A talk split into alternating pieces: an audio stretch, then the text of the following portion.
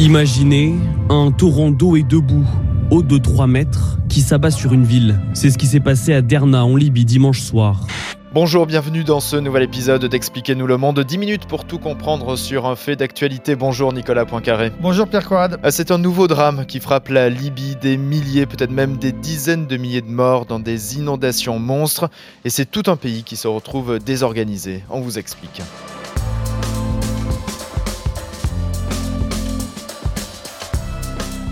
La Libye, depuis la guerre civile et l'intervention occidentale qui ont permis de déloger Kadhafi, était surtout synonyme dans l'actualité hein, de pays de transit de milliers de migrants qui partent vers l'Europe à bord de canaux de fortune.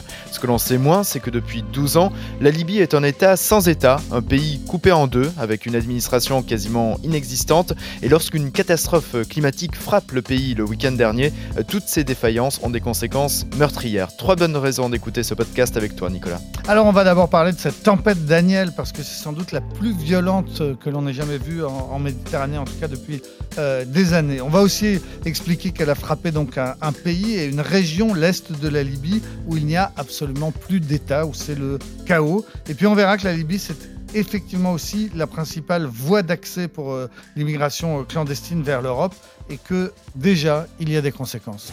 Expliquez-nous le monde. Un podcast RMC. Nicolas Poincaré. Pierre Courade.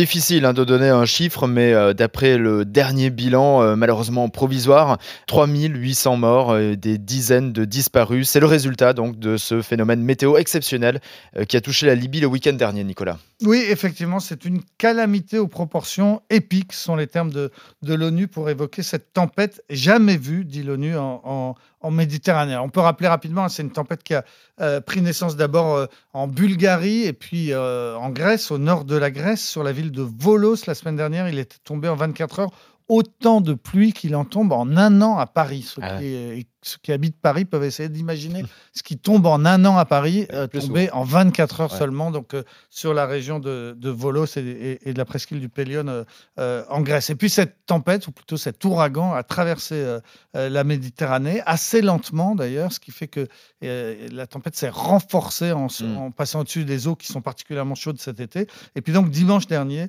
les pluies ont atteint l'est de la Libye, et là il est tombé en 24 heures autant d'eau qu'il tombe normalement en deux ans. On peut dire que, le, ciel leur est tombé sur la tête. C'est tout l'est de la Libye qui a été touché entre Benghazi et la frontière euh, égyptienne en passant par Tobruk. Mais il y a une ville en particulier qui a été la plus touchée, c'est la ville de Derna, une ville de, de 100 000 habitants au bord de la Méditerranée. Elle a été euh, littéralement rayée de la carte, ravagée par les eaux. Oui, parce qu'elle a subi euh, deux choses en même temps, des vagues submersives qui venaient euh, de la mer, et puis surtout les flots d'un fleuve qui traverse la ville, des flots qui ont été gonflés par les, pluies, mais surtout par la rupture de deux barrages qui n'ont pas résisté. Ce sont deux barrages donc, construits il y a une cinquantaine d'années à l'époque de Kadhafi. Normalement, ils sont faits pour retenir une trentaine de millions de mètres cubes. Et là, c'est 115 millions de mètres cubes qui sont arrivés sur ces barrages, qui naturellement ont, cédé et qui ensuite ont, coupé la ville en deux et détruit euh, tout sur leur passage. On, estime que 20% euh, de la, surface de la ville a été complètement submergée par les boues. Et le maire euh, de Derna dit que pour sa seule ville, on comptera sans doute à l'arrivée environ 20 000 morts, 20 000 personnes, pour la plupart emportées par les, flots euh, dans la Méditerranée. Ouais, donc euh, malheureusement, le, bilan est amené à évoluer euh, à la hausse. Et cette catastrophe, hein, c'est la double peine, hein, puisqu'elle intervient dans un pays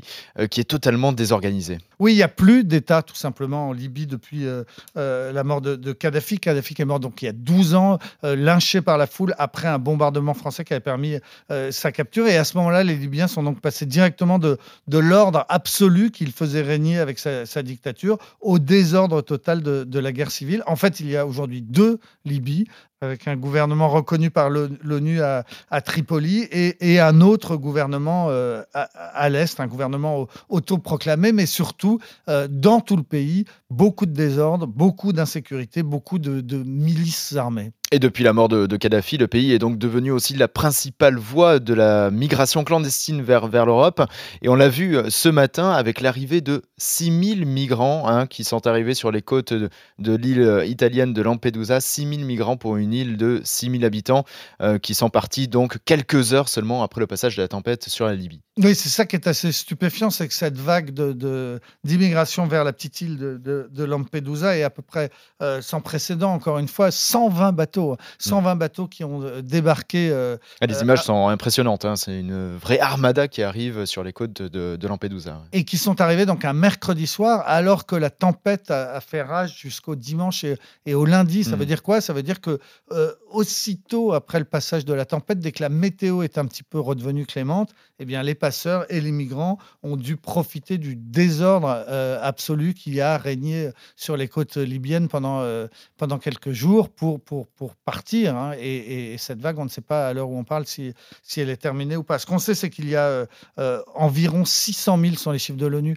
600 000 Africains qui viennent d'une quarantaine de, pays d'Afrique, de toute l'Afrique subsaharienne, mmh. et qui sont euh, j'allais dire, prisonniers en, en, Libye qui viennent s'amasser comme ça dans, dans, ce pays. Ils sont raquettés, ils sont exploités, ils sont esclavagisés, ils vivent dans des conditions absolument épouvantables. C'est un des des principaux drames humanitaires de, la planète, cette accumulation de migrants qui tentent de venir euh, sur l'Europe. Et ce sont eux aussi donc, qui se sont pris cette, euh, cette tempête sur, sur la tête. Les Soudanais, pour ne prendre qu'un exemple, hein, les Soudanais ont déjà recensé 400 de leurs ressortissants parmi euh, les victimes et naturellement il y en a il, y en a beaucoup plus. C'est un peu une, double peine. Hein. Ce sont donc des, des, gens qui vivent dans des conditions absolument misérables en attendant d'essayer de, de, gagner l'Europe et qui en plus du, côté de, de, l'Est du pays se sont pris la tempête. Et ce chaos total hein, qui règne euh, en Libye euh, aggrave, hein, comme on le disait, les conséquences de, la tempête.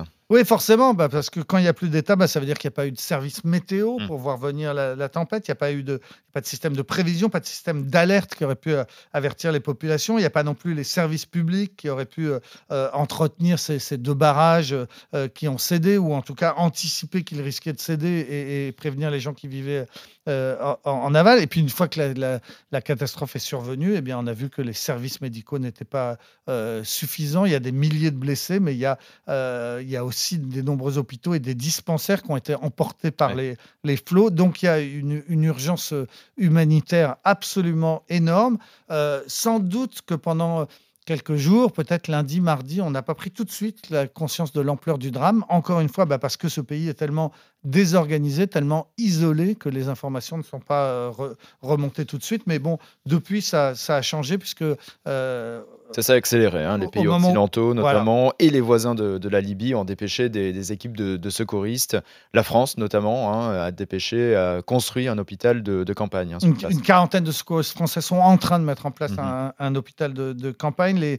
L'Égypte a envoyé un bateau euh, porte-hélicoptère, bateau hôpital qui va pouvoir soigner aussi. L'Algérie a mis en place un, pont aérien avec euh, huit avions militaires qui font des allers-retours pour transporter de l'aide. Et puis, euh, la plupart des pays d'Europe se sont mobilisés, hein, l'Allemagne, la Finlande, la, Roumanie, mais surtout les, les, pays du Golfe, le Qatar, les Émirats arabes. Il y a, enfin un, vrai mouvement de solidarité qui s'est mis en place. un drame euh, humanitaire dans le drame humanitaire, c'est l'histoire récente de la Libye.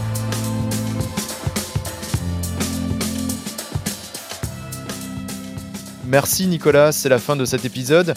Euh, merci à vous de nous avoir suivis. Si vous avez aimé, n'hésitez pas à en parler autour de vous et à vous abonner. Nous sommes présents sur toutes les plateformes et sur le site et l'appli RMC. On se retrouve la semaine prochaine. À la semaine prochaine. Retrouvez Nicolas Poincaré tous les matins à 6h50 et 7h50 dans Apolline Matin sur RMC.